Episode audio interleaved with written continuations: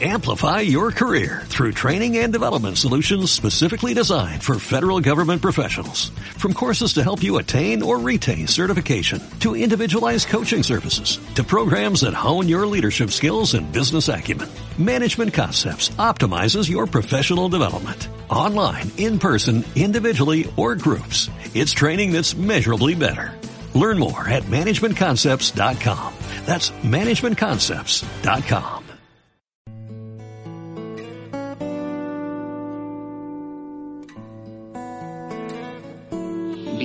Bienvenidos al programa LXX Palito Palito Palito de Converso Verso a Verso, el podcast del Instituto Bíblico de Semilla de Mostaza.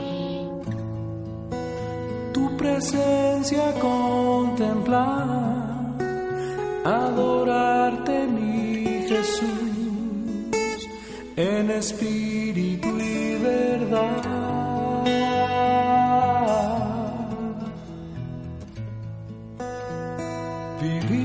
Comunión, tener intimidad contigo hoy, Señor.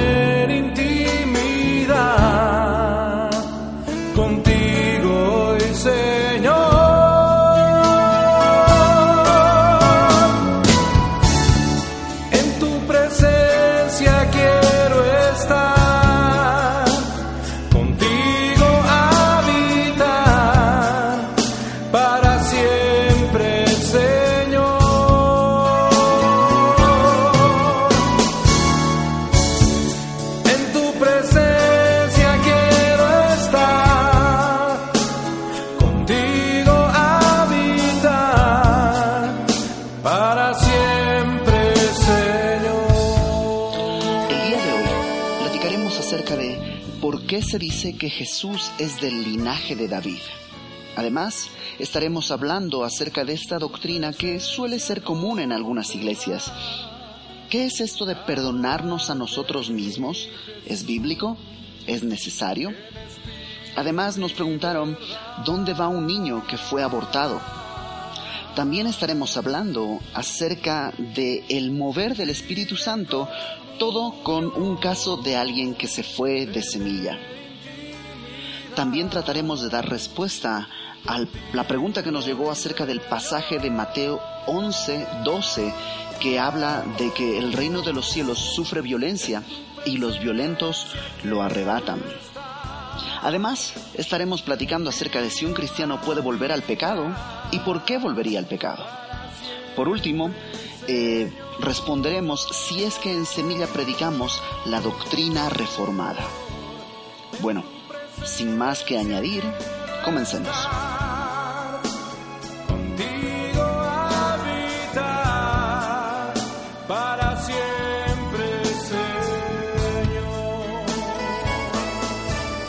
Bienvenidos a un nuevo programa de Converso verso a verso y como siempre vamos a tratar de contestar algunas preguntas que nos llegaron y a ver si podemos el día de hoy avanzar varias porque se nos están acumulando los mails y pues bueno, comencemos eh, presentándonos Alex Aguad. ¿Y eso es? Street Fighter. Shoryuken. Yo nunca jugué. Wow. Street Fighter. César Cárdenas. Hola, ¿cómo están? Dodo Robles. Hola, ¿cómo están? Josué López. ¿Qué tal? Mi nombre es Ibert Cruz y la primera pregunta nos llegó a la cuenta de Facebook y dice, ¿por qué dice la Biblia que Jesús es del linaje de David, siendo que el que nació del, que él nació del Espíritu Santo y el que venía del linaje de David era José? Yo recuerdo que al principio de los programas, yo me animaría a decir entre los primeros cinco programas, dedicamos un programa a hablar extensamente de esto. Así que solamente para contestarlo brevemente, ¿qué onda? ¿Por qué se dice que es del linaje de David si José es el, el- el- no es padre de Jesús y es el que venía del linaje de José? Yo diría que Jesús es hijo legal de José y por lo tanto tiene legalmente el, el trono de David, digamos, pero María también viene del linaje de David, así que por sangre, eh, a través de María se saltan la maldición que había sobre un rey, no recuerdo cuál es su nombre, que Dios había dicho que... Que ningún hijo suyo Ajá. Pero, pero se salta por esa línea, así que Ajá. es el heredero legal y también el linaje, el linaje sanguíneo. sanguíneo. Ok.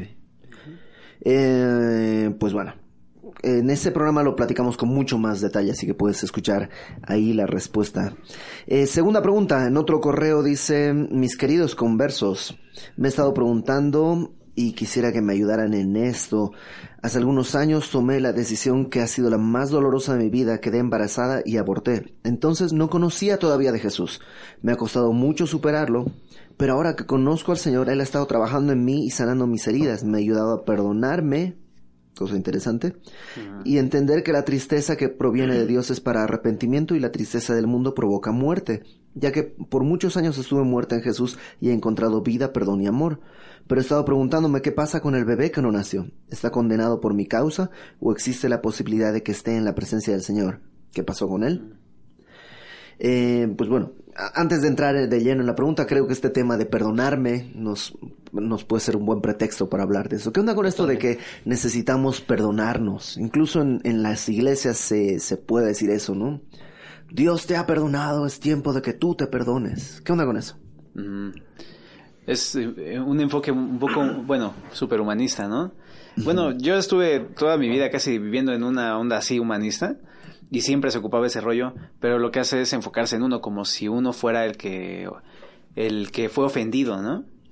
Y realmente uno es el que ofendió, más, más bien. Entonces, este, más, más bien el que ofendimos es al Señor cuando, cuando pecamos, ¿no? Entonces, pues más bien es que Cristo es el que tiene que perdonar las cosas y pues a los, pues, o sea, a través de las, de su sangre nos ha perdonado. Entonces, más bien si Cristo ya perdonó nuestros pecados en la cruz, pues nosotros no tenemos ya de qué juzgarnos a nosotros mismos, ¿no? Él ya lo hizo. Pero es, pero como dices, Josué, es un tema muy común y muy recurrente, ¿no? En los programas de eh, superación de, ra- de radio de Ah, que los programas de radio de semilla, ¿no? Ah, ya me estaba confundiendo. Eh, en los programas de autoayuda y eso, eh, pues es, es recurrente, ¿no? Tú lo que necesitas es perdonarte para poder seguir adelante, para poder eh, mejorar tu vida. Pero como bien dice Josué, lo que la Biblia enseña es que hemos sido creados por Dios y hemos dado la espalda a Dios y por lo tanto estamos separados de Dios a causa del pecado. Y eh, a quien hemos ofendido es al creador de todas las cosas, al que nos creó. Entonces, la Biblia enseña que al reconocer a Jesucristo, reconocer la obra que Él hizo en la cruz, eh, estamos y, y venir y arrepentirnos de nuestros pecados, estamos pidiéndole perdón al Creador, al que ofendimos. Entonces, esto definitivamente creo que esta es una enseñanza que va en contra de la enseñanza bíblica y que no deberíamos de, de considerarlo, ¿no? Eh, Cristo ha venido a traernos libertad y Él eh, dice que el que está en Cristo, nueva criatura es. Las cosas viejas pasaron, he aquí todas son hechas nuevas. Entonces, si tú has puesto tu confianza en Jesús, si tú has eh, reconocido tu vida de pecado y te has arrepentido de ello, el Señor Jesús hace nuevas todas las cosas. No hay necesidad, si Él, Él te ha perdonado y la obra de Él es completa, entonces no hay necesidad de uno mismo per- autoperdonarse, ¿no? Claro, eh, no, a veces creo que ah, el problema está en, en la forma en la que se expresa el, el- el perdonarse, ¿no? Porque creo que sí puede haber una batalla por recibir el perdón de Dios y creo que ese sería otro problema, ¿no? Claro. No necesito perdonarme, pero sí puedo batallar con confiar en que Dios me, me Pero, ha pero puede ser ¿no? incluso eso una raíz de orgullo. Sí, claro. Claro. Porque mm, empezar a decir, ah, pero es que lo que hice fue tan grave que Dios no creo que pueda perdonarme. O sea, estás, estoy limitando el poder de Dios y estoy limitando la bondad de Dios. Y Dios solo dice, yo sé quién eres. Sí, Si recibes en fe el perdón, ya estás perdonado. Sí, requiere humildad, requiere fe, ¿no? Confiar en que Dios realmente ha eh, puesto nuestros pecados en el fondo del mar, ¿no? Y que no hay ritual que alcance para, para el perdón. Aunque creo que sí, o sea, las acciones que hacemos de arrepentimiento tienen que brotar de un corazón quebrantado, ¿no? Es decir, no por mis acciones Dios me va a perdonar o, o- o- o voy a mover el corazón de Dios a perdonarme, ¿no? Pero si mi corazón está quebrantado, habrá obras de, de justicia. Hoy leí en la mañana un, un salmo, no, un proverbio, que dice que el, el pecado se corrige con misericordia y con verdad. Pero es interesante que en otras versiones dice que eh, eh, a través de la misericordia y el amor, la verdad y la fidelidad, y dice una versión, hacia Dios y hacia los hombres, es lo que purga el pecado. Así literalmente dice el, el texto. Entonces creo que se refiere a un corazón quebrantado, que entonces se mueve a amor y misericordia, fidelidad y verdad, es lo que hace que realmente eh, Claro. se, ¿no? Ahora- lim- limpios del pecado. Yo creo que parte del problema surge en no entender nuestra naturaleza de pecado y no, pues no asumirla, ¿no? Porque cuando hablo de perdonarme, ¿quién es la víctima? Pues yo. Soy víctima de mí mismo, pero pues de alguna manera no soy tan culpable porque, porque pues soy víctima. ¿no? Sí, implica mucho el decir eso. Ajá, y, y la verdad es que si hay algo que podemos decir de nuestra vida pasada es, perdóname Iber por haber vivido para ti todo el tiempo sin considerar ni a Dios ni a nadie y vivir para agradar. O sea, realmente no tengo nada que pedirme perdón. ¿no? Claro. Y como dices, batallar con recibir el perdón de Dios más bien puede ser Un tema de orgullo. orgullo, no confiar en Dios. Y, y, y la otra cosa, a lo mejor es simplemente eh, que alguien le enseñó mal esto y simplemente tiene que corregir ese asunto. ¿Y cómo se corrige? En la palabra. Sí, claro. La palabra nos limpia. Pero pasemos al otro tema, que era el punto central del mensaje. Creo que Dodo quería decir algo al respecto. Lo vi que... ya se me olvidó. Porque entró JJ. Entró JJ. Hola, buenos días a todos. Este, pues ahorita a ver si te, si, si recuerdas qué era. Pero nos pregunta por su hijo. Este es un niño que eh, evidentemente existe como persona. Claro. Creemos que no es que es una célula y, y- y un par de moléculas nada más. No, es una persona desde, desde la gestación. Eh, ¿Qué onda? También tuvimos un programa en el que platicamos acerca de esto. Claro. Pero así en breve y en corto, ¿qué onda con su hijo? Pues la- en la Biblia no toca el tema como tal, ¿no? O sea, no se encarga como de, de tratar de demostrar dónde están los chicos que han pues partido, ¿no? Eh, pero pues nosotros creemos que pues si Dios eh, a, a través de la sangre de Cristo pues pagó todo el pecado del hombre, un chico que no puede decidir por sí mismo eh, pues eh, el, eh, creer en Jesucristo, que no tiene la edad, la madurez o, o pues simplemente no ha escuchado el Evangelio, pues Dios en su misericordia podría llevarle a su presencia directamente, ¿no? Como que eso es lo que pues creemos al saber que tenemos un Dios justo, que juzga de acuerdo a pues a, a- de, una, de una manera así. Entonces, bueno, nada más es como una postura, pues, ¿no? Claro. El, el Dios de la Biblia es un Dios personal, bueno, eh, justo, digno de nuestra confianza. Y, y lo que está diciendo Josué eh, me recuerda mucho cuando Abraham intercede por Sodoma y Gomorra y él apela ¿no? en su intercesión al Señor, a su carácter y naturaleza y le dice, el juez de toda toda la tierra no hará lo que es justo. No le está reclamando a Dios. Esto que tú vas a hacer debería ser lo justo, sino está apelando en confianza en que Dios siempre hará lo justo, ¿no? Entonces, y, y sabemos, como dice Josué, que él tiene una misericordia especial, sobre todo pensando en que no tendría, o sea, no está obligado a hacerlo, pero ya que es el Dios de toda gracia y misericordia, confiamos en que pequeños que no han podido tener esa oportunidad de decisión, por la gracia, por la misericordia. No por inocencia, Ajá, exacto. sino por gracia. Están ahí. yo pienso esto, quizá aquí el- el- la preocupación es porque fue un aborto provocado. Claro. Pero aún aquellos bebés que por, o sea, no, finalmente no no, son provocados. llegan a nacer, es decir, llegan a morir antes de, de que nacieran. Yo sí creo también, como, como hemos platicado, que los veremos en el. La gran pregunta es si los veremos como bebés los veremos como niños, los veremos en una etapa madura, ed- adulta, en la que permanecerán por la eternidad, o cómo. ¿no? Y empieza otro. Otro tema. Es otro debate. Lo, que yo quisiera también decirle a, bueno, a esa persona, que pues ella aparentemente se siente todavía con esta carga, ¿no?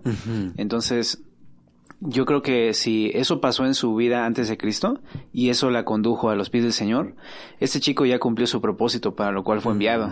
O sea, y en ese sentido creo que ya puede descansar que Dios tuvo ese control de esa vida y gracias a eso tal vez ella se acercó y, y debería estar bien agradecida con Dios que ese chico cumplió su propósito, que Dios se glorificó en medio de toda esa situación que fue mala, pero fue para bien para su vida, ¿no?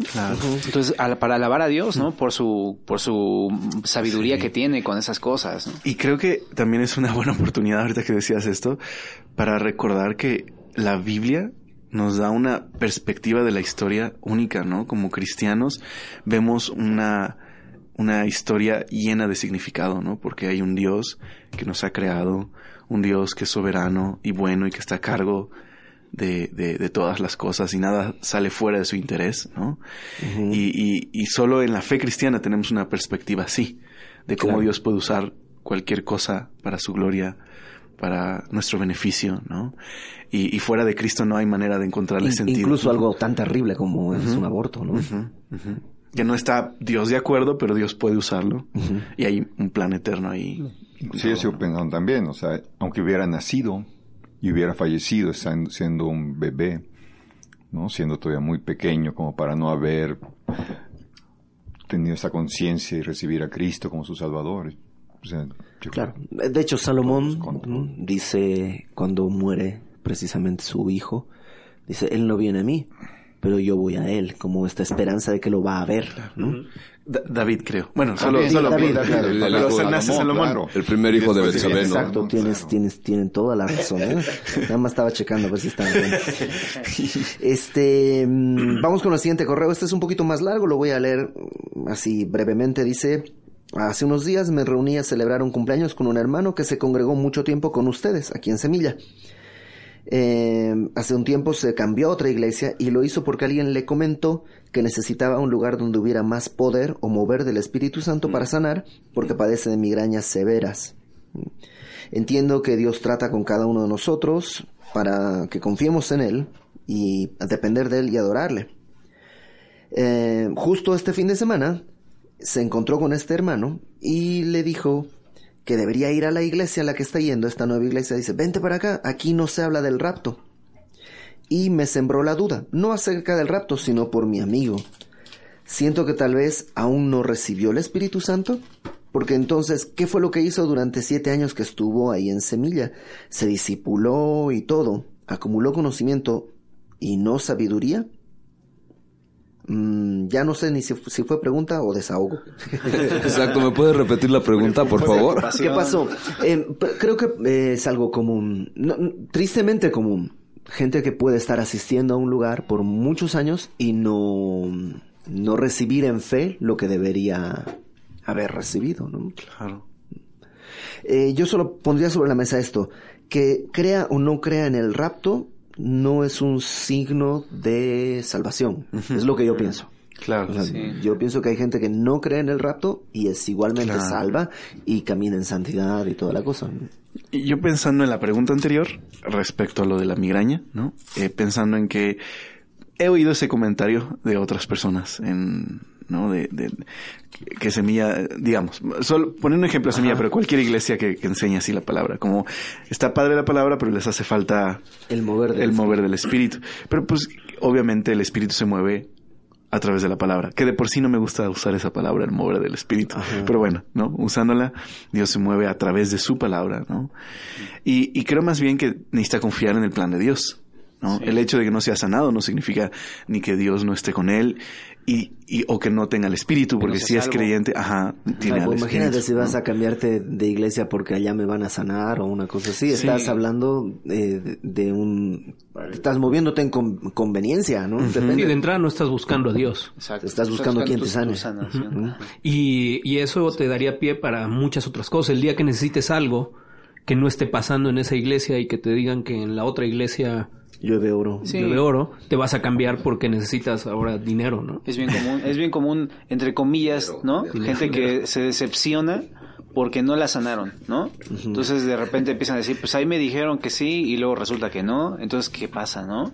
Exacto. Ahora, Te también puedes decepcionar. Podríamos decir, eh, en Semilla ha habido muchísimos casos de sanidad milagrosa, pero nunca la hemos, de hecho, muy a menudo viene gente y dice, oye, ¿puedo pasar al, al- al frente a dar testimonio de que yo tenía esto y, y Dios me sanó? Y la verdad es que hemos decidido que la, la atención tiene que estar en el Señor y en la enseñanza de la palabra y no hacer una, algo que pudiera tomarse como una vanagloria de, de eso, De cosas hecho- que le pertenecen al Señor. De hecho, Hechos dice, permanezcan en la doctrina de los apóstoles, ¿no? Bueno, dice que permanecían, ¿no? Eso es lo que hacemos, permanecer. No dice, y en las sanidades, ¿no? Y en los dones o algo la así. ¿no? comunión unos con otros, Exacto. la enseñanza de los apóstoles. Sí. Y las oraciones. Y es en las oraciones donde podemos ver que, pues si alguien, uno está enfermo, venga a los ancianos y van a orar. Y por lo él. único que yo diría es, pues, eh, temblemos. Porque podríamos ser una persona así, cualquiera de nosotros. Esta persona que se fue con siete años de, acumulación de conocimiento, eh, podría ser cualquiera de nosotros. ¿no? Tenemos que temer y, y rendirnos al Señor. examinar nuestros corazones para que siempre haya aquí donde está el maestro de, de Primera de Timoteo eh, fe sincera no y Una fe. una buena conciencia no y amor nacido de corazón limpio no es lo que debemos A fin de buscar cuentas también una migraña puede ser, sí, Dios obviamente te puede sanar de eso, pero también hay otras maneras Sí. en que podrías atender la Yo tomo ibuprofeno y una siesta. Es. Sí. Ahora, el que Dios no te sane de alguna enfermedad específica, no necesariamente quiere decir que Dios no está obrando en tu vida. Claro. Eh, Pablo tenía un aguijón en la carne. eh, eh, ¿Quién es el que dejó enfermo ahí en... Bueno, Timoteo, ¿no? Pablo le, Timoteo le tenía recomienda problemas que... del estómago. Ajá. Sí, no, no le pide que se cambie. Epafrodi- Epafrodito casi de iglesia. En la iglesia que pastoreas no hay mover. sí, Epafrodito casi muere no pero Dios tuvo misericordia de él y le para no añadirle a Pablo tristeza sobre tristeza Y, y- y eso es interesante porque cuando ves estos personajes bíblicos, ¿no? Eh, y los ves que no están siendo sanados tal vez de esta enfermedad, eh, te das cuenta que Dios usa todas las cosas para su gloria, ¿no? Y esto de alguna manera también siempre puede ayudar a la gente a depender del Señor, a no depender de su propia prudencia y saber que aún en, en la enfermedad y en el dolor, Dios puede glorificarse en tu vida. Y creo que también siempre es difícil. Nadie quiere estar enfermo. Nadie quiere estar padeciendo. Nadie quiere sufrir. Pero cuando todas estas cosas te llevan a poner tu mirada en la eternidad, en ese día en el que el Señor dice que no habrá más llanto, no habrá más tristeza, no habrá más dolor, puedes poner la vida en su contexto real, que es algo pasajero, que es como dice la palabra, como neblina, que se aparece por un poco de tiempo y luego se desvanece. Y el momento real, eh, cuando estemos en la presencia del Señor, donde ya no habrá este, este dolor, ¿no? Esta enfermedad. Entonces, si estas cosas también eh, de repente estás batallando mucho porque no sanas o tienes este dolor, pon tu mirada en Jesús y que esto pueda llevarte a adorar al Señor, a depender de Él, a confiar en Él y a saber que aún en medio de eso Él está cumpliendo su propósito en tu vida. Cuando dice Isaías que por su llaga fuimos curados, ¿no? en todo el contexto está hablando de un asunto espiritual. ¿no? Y la verdad es que sí, nuestro cuerpo ha sido curado por su llaga y lo veremos en la eternidad con un cuerpo nuevo. ¿no? Eh, vamos con la siguiente pregunta. Dice, em, ¿a qué se refiere el verso que dice, desde los días de Juan el Bautista hasta ahora el reino de los cielos sufre violencia y los violentos lo arrebatan? Mateo 11, 12. ¿no? No se arrebaten las galletas, no se arrebaten las galletas. no seas aquí hay un hombre violento Este, ¿qué onda? Que, Alex, tú tenías una respuesta bastante interesante. Ah, bueno, Eh, viendo. violentamente violento Violentamente. Creo que ah, la confusión está en si con violencia se refiere a gente que se opone al reino. Con violencia. Salsa para Cristo. Exacto. Si, si se refiere a gente que se opone al reino. Ya hicieron enojar a Iber, ya se Y ya fue. se fue, y ya se me olvidó mi respuesta porque ya se Alex ya está tartamudeando. Ya tartamudeé. Bueno, lo voy a intentar de nuevo. A ver. Vamos, Alex, sí Tres, se puede. Dos, sí se puede, uno. sí puedo. El, el problema está en saber si se refiere a violentos que se oponen al reino o si el reino, por medio de, eh, del, de vi- del vigor y la fuerza, está expandiéndose. Según algunos comentaristas de, de- de, pues, reconocidos, eh, como está hablando de Juan el Bautista y de la predicación de Juan el Bautista que él abrió el camino y que el carácter de Juan el Bautista y aparte ahora Jesús predicando el reino, desde ese momento el reino de Dios ha estado avanzando eh, pues vigorosamente, por decirlo así, ¿no? Y, y requiere de hombres valientes, ¿no? Porque habrá oposición precisamente al reino de Dios. Creo que se refiere a eso.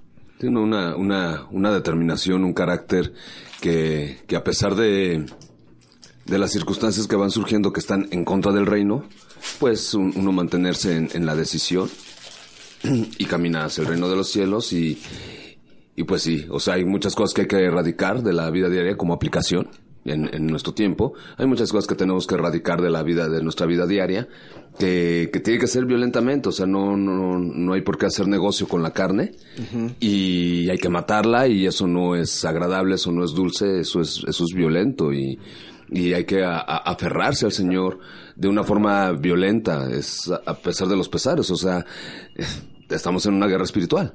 So- exacto, solo aclarar que cuando habla del reino de Dios, eh, Jesús inaugura el reino, que ya está, pero está por venir, pero se establece en el corazón de los hombres. Exactamente. ¿no? Por, por aclararlo, no Sí, usamos no- no- violencia física. Física, sí. Aunque Sí, JJ podría, pero... A- Alguien Pero no, alguna- no la uso, gracias a Dios. Una vez eh, platicando con una persona, hablábamos de un pastor que es violento en su forma de hablar, y levanta la voz y grita, no, no en la forma de predicar, que eso puede ser otra cosa y discutible, sino en su forma de hablar, y este pastor se justificaba diciendo, es que estamos en guerra. Y yo en una guerra no voy a decir, por favor, ¿me puedes pasar la escopeta que está ahí a tu lado? Y no sé qué, sino estamos en guerra y esto es así, es de hombres. Y, y usaba este versículo, ¿no? Y creo que es una perversión del texto absoluto del Señor Jesús, que es el comandante en jefe de toda esta guerra, nunca hizo eso. Sus palabras fueron siempre dulces, incluso cuando tuvo que llamar la atención lo hizo con prudencia. Y Pablo nos dice que nuestras palabras tienen que ser sazonadas con sal, ¿no? para edificar. Entonces sí creo que tenemos que hacer lo que dice eh, Alex, esta diferencia entre esta violencia carnal, supuesta, entre comillas, piadosa, y la violencia real que la Biblia nos muestra, que es contra mi pecado, contra lo que lo que me esclaviza, ¿no? Jesús dice, si tu mano te es ocasión de pecar, pues córtate la mano. Pero no es literal. Hay una cita de John Stott, me acordé porque ah, me tocó enseñar eh, este pasaje de Efesios donde Cristo ascendió al cielo, pero primero descendió y entonces ascendió y dio dones a los hombres. Y John Stott habla de cómo Cristo eh, reconcilió a los hombres con Dios y formó a la iglesia, ¿no? Digamos, reconcilió a los hombres con los hombres.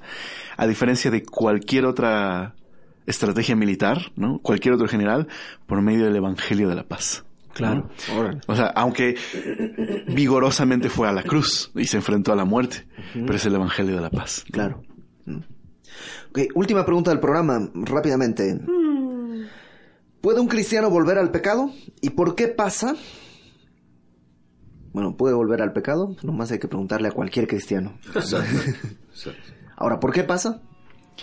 Pues eh, la Biblia anticipa que el hombre es malo porque se alejó de Dios y en- no y, y, digamos la imagen de Dios quedó dañada en el hombre, no a tal grado que no pueda ser redimido, puede ser redimido y ha sido redimido a través de Cristo, pero entra en un proceso de santificación, así que eh, digamos puede sujetarse a la voluntad de Dios o tiene la posibilidad de no sujetarse a la voluntad de Dios, ¿no? Y ese es el estado en el que el hombre está pensando en un cristiano que, claro, que peca, ¿no? Eh, Un cristiano que regresa al pecado o ha estado en pecado sin, sin vergüenza, ¿no? Pues es que nunca ha sido cristiano, ¿no? Claro que no está volviendo al pecado, nomás no salió de ahí. Siempre Exacto, Siempre porque dice, dice la palabra, ¿no? Conocerás la verdad y la verdad te hará libre. Y el Señor Jesús está hablando de eso, de que todo aquel que practica pecado, esclavo es del pecado. Ahora, vamos a pecar, sí, eh, pero tenemos ya la, la bendita oportunidad en nuestro diario caminar de, no pecar, decidir no pecar, descansando que Dios siempre provee la salida para hacia cada tentación. Y, y pues sí, hay que, o sea, luchamos por no pecar, luchamos por, por un carácter íntegro, por un carácter irreprensible, por llevar todo, todo nuestro, todo el tiempo, todas nuestras obras a la luz, para que Dios mismo nos reprenda y ponga en manifiesto que sí es de Él y lo que no es de Él, nos da la oportunidad de nosotros mismos desecharlo y decir, "Es- pues eso yo no lo quiero, o sea, yo quiero solo lo que, lo que es tuyo. Y entonces muchas veces el, el pecar, eh, le dice el profeta Natán a David, si fue el profeta Natán, cuando le cuando le reclama de Betsabé le dice, ¿por qué tuviste en poco la palabra de Dios? O sea, ¿por qué menospreciaste la palabra de Dios?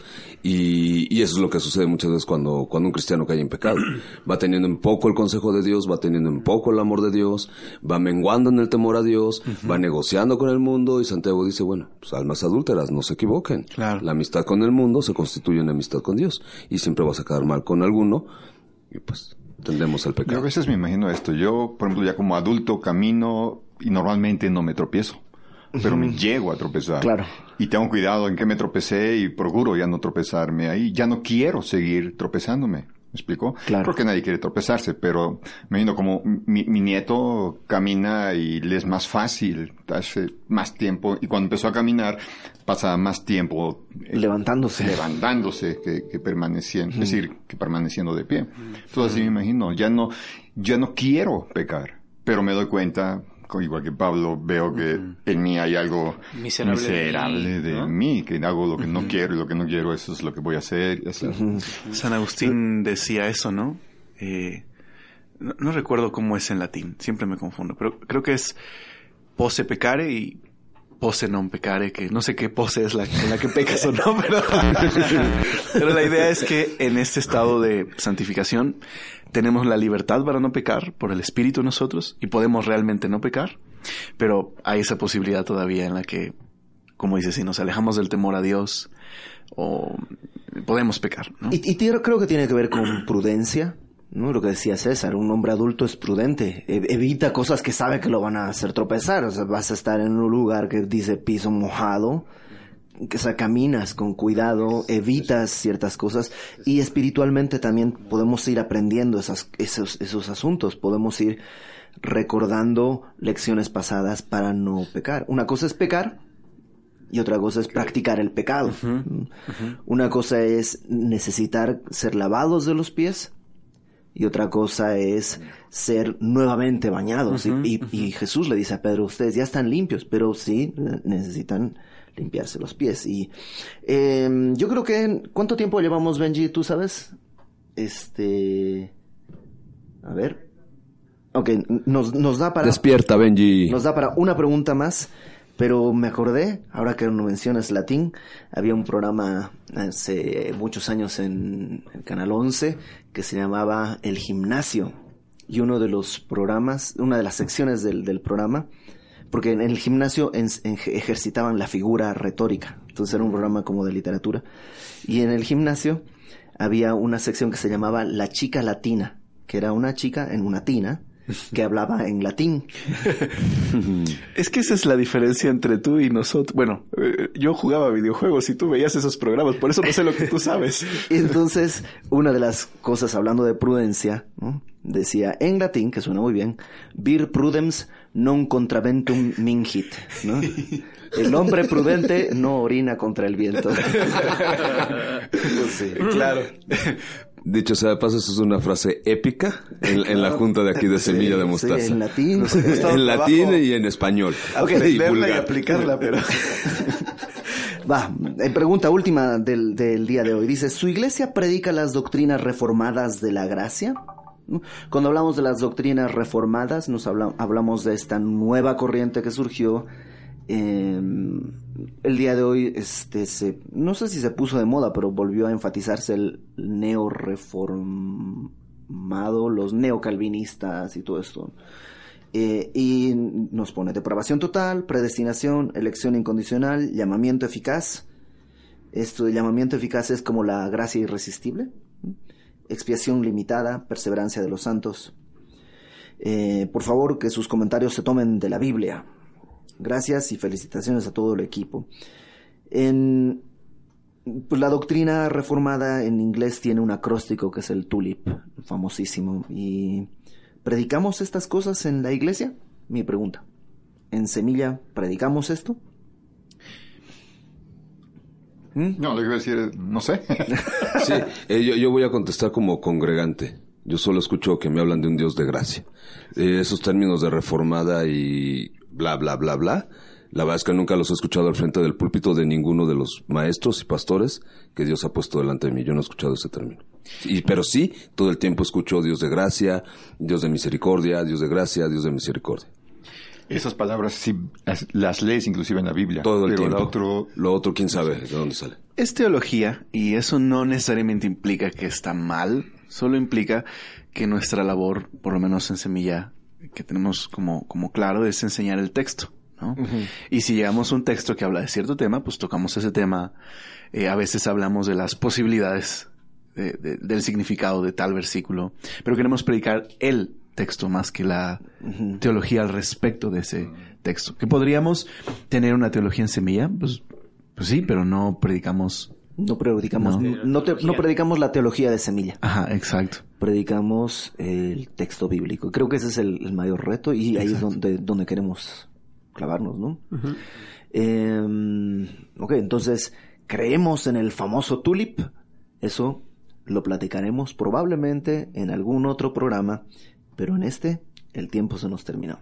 Así que eh, vamos a pasar a despedirnos y eh, Dodo nos pedía que recomendáramos de la barra sabatina los programas para niños. Tenemos una serie de programas en Semilla Radio que son eh, Lunchtime. ¿A qué hora Así es. Eh, Lunchtime actualmente está saliendo a la una eh, a las 2 de la tarde, perdón. Actualmente es ahorita, pero Ahorita, eh, cuando que- salga este programa dentro de unas varias Claro, semanas, sí es cierto. Bueno, lo pueden escuchar a las 11 de la mañana, a las 11 de la mañana. todos los sábados. Momento. El programa en realidad se transmite los sábados a la una de la tarde a través de semillaradio.com. Y es un programa muy padre para los niños y para los papás de los niños porque es un resumen de la clase que se vio el domingo en Club Semilla. Club Semilla es el ministerio para niños de Semilla de Mostaza. Y los niños también van estudiando el capítulo que los papás vieron en la reunión general. Entonces, de una manera adecuada para ellos, se presenta esta clase con un resumen. Hay unos personajes muy divertidos, el, per- el profesor Contexto, el robot 316 y hay un helicóptero ahí que, que entra en acción. Entonces, la verdad es muy divertido, pero también es un resumen en el que yo lo escucho con mis hijas y, recuerdo mucho de la enseñanza. Entonces, este es el programa Lunchtime, eh, todos los sábados a las 11 de la mañana. Todo el equipo de Club Semilla que trabaja ahí lo hace realmente con diligencia, ¿no? Como nosotros que nomás venimos a hablar, se, se preparan, tienen todo. Hadouken. Está muy padre. Está bien A padre. las 11 de la mañana los sábados eh, por semillaradio.com. Ese es su horario de transmisión cuando sale el programa nuevo, pero también pueden escucharlo a través del podcast en iTunes. Eh, están no solamente el más reciente, sino todos los programas que se han transmitido de, de Lunchtime.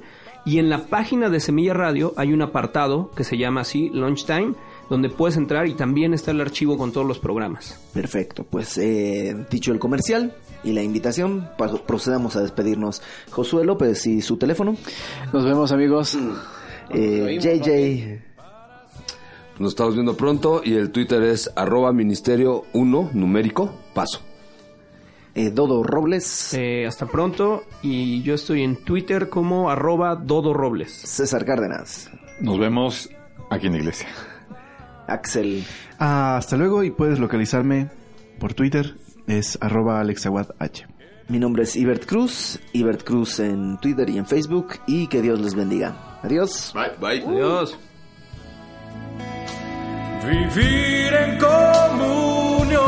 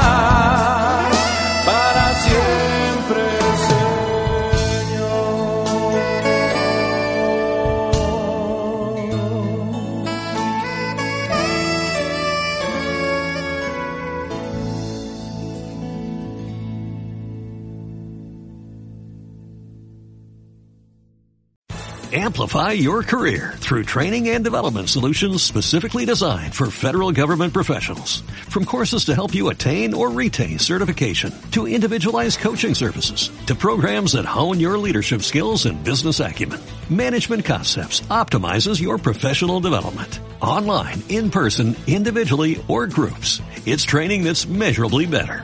Learn more at managementconcepts.com. That's managementconcepts.com.